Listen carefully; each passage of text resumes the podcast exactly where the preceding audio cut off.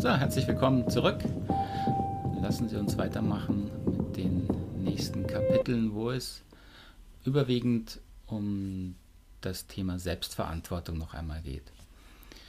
Das ist ja die große Überschrift, unter der alle Lektionen hier in der gewaltfreien Kommunikation stehen, auch die Lektion natürlich Gefühle und Bedürfnisse, womit Sie sich ja jetzt bisher viel beschäftigt haben, äh, wo immer der Hintergrund, die Intention ist, zu lernen, mehr Verantwortung für sich zu übernehmen. Und ein weiterer großer Bereich, wo wir das mehr erfahrungsgemäß machen müssen, gerade auch in der Kommunikation mit anderen dann, ist der Bereich, den wir uns jetzt angucken, nämlich das Thema, sind wir in der Lage, Beobachtungen von unseren Gedanken und Bewertungen zu trennen. Was meine ich damit?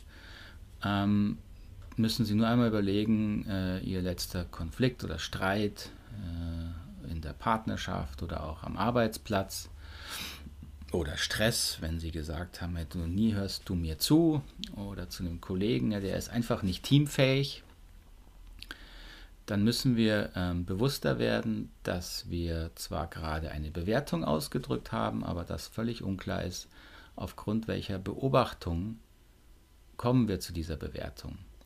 Und in allermeisten Fällen ähm, liegt dem eine Beobachtung zugrunde und es ist für die Kommunikation enorm wichtig und auch für das Thema Selbstverantwortung sehr wichtig, wenn wir uns selber dazu trainieren, Beobachtungen von unseren eigenen Bewertungen zu trennen. Also aufgrund welcher Beobachtung könnten Sie denn zum Beispiel bei einem Kollegen zu der Bewertung nicht teamfähig kommen? Was könnte ein Kollege, eine Kollegin denn getan haben oder gesagt haben, wo Sie dann sagen würden, ist nicht teamfähig? Können verschiedene Dinge sein. Vielleicht ist diese Person nicht meistens nicht zur vereinbarten Zeit in Teammeetings. Vielleicht ähm, sucht sie länger in ihren Unterlagen, scheint also schlechter vorbereitet zu sein. Vielleicht scheint sie nicht gut zuzuhören, mehr selber reden zu wollen, unterbricht also andere häufig. Das sind Beobachtungen, das sind Tatsachen. Und aufgrund dieser Beobachtungen kommen Sie zur inneren Bewertung, die Person ist ja nicht teamfähig. So wichtig ist nun, dass Sie nicht denken, Sie dürfen das nicht bewerten oder dass die Bewertung irgendwie falsch sei und die Beobachtung wichtiger. Nein, das ist überhaupt nicht der Fall. Es geht nur darum, dass Sie die Verantwortung für Ihre Bewertung übernehmen. Die Beobachtung teilen andere Menschen auch. Ob sie die gleiche Bewertung teilen, sei dahingestellt. Manchmal ist das so. In bestimmten Kontexten, bestimmten Situationen, äh, wo soziale Normen klar sind, teilen wir vielleicht die Bewertung, dass jemand, der eine halbe Stunde nach der vereinbarten Zeit kommt, unpünktlich ist. Das ist eine Bewertung. Unpünktlich ist eine Bewertung. Aufgrund der Beobachtung, dass die Person 30 Minuten nach der vereinbarten Zeit kam. In anderen Kulturen ist das völlig anders. Da wird die gleiche Beobachtung anders bewertet. So, es geht also nicht darum, dass die Bewertung richtig oder falsch ist oder dass Sie die Bewertung nicht haben sollten. Es geht darum, dass Sie die Verantwortung dafür übernehmen, dass das Ihre eigene Bewertung ist. Und Ihre eigene Bewertung hat eben dann auf einer tieferen Ebene wieder mit Ihren eigenen Bedürfnissen zu tun und so schließt sich der Kreis, ähm, wo Sie Verantwortung für Ihre Gedanken und Bewertungen übernehmen, Verantwortung für Ihre Bedürfnisse übernehmen und natürlich Verantwortung für die Gefühle, die ausgelöst werden durch diese Bedürfnisse und Bewertungen. In der Lektion habe ich Ihnen auch ein paar Reflexionsaufgaben noch äh, unten hingeschrieben, wo Sie das für sich selber nochmal üben können. Zu überprüfen, habe ich die Beobachtungen klar, auf der meine Bewertungen beruhen.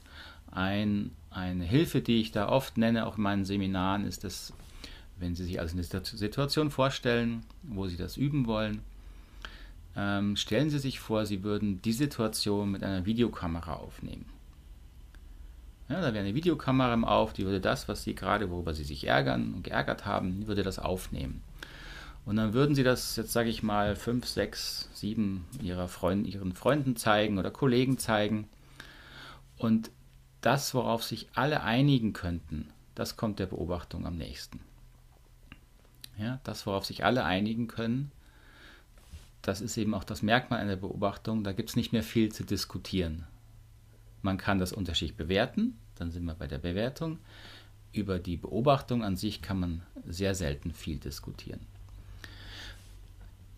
Es ist oft schwierig, Beobachtungen herauszufinden, wenn es um das Thema auch Körpersprache geht. Also wenn wir mit Menschen irgendwie, wenn uns die unsympathisch sind und wir nicht verstehen, warum.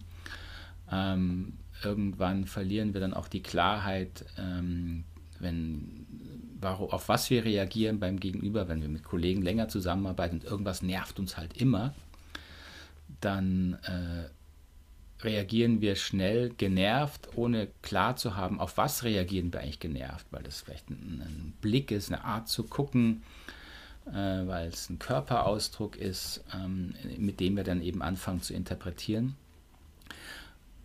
Auch da wäre es sehr hilfreich, das herauszufinden. Ich sage nur, das ist manchmal nicht so einfach. Ähm, nichtsdestotrotz bleibt es so, sie reagieren aufgrund einer Beobachtung, die sie selber bewerten.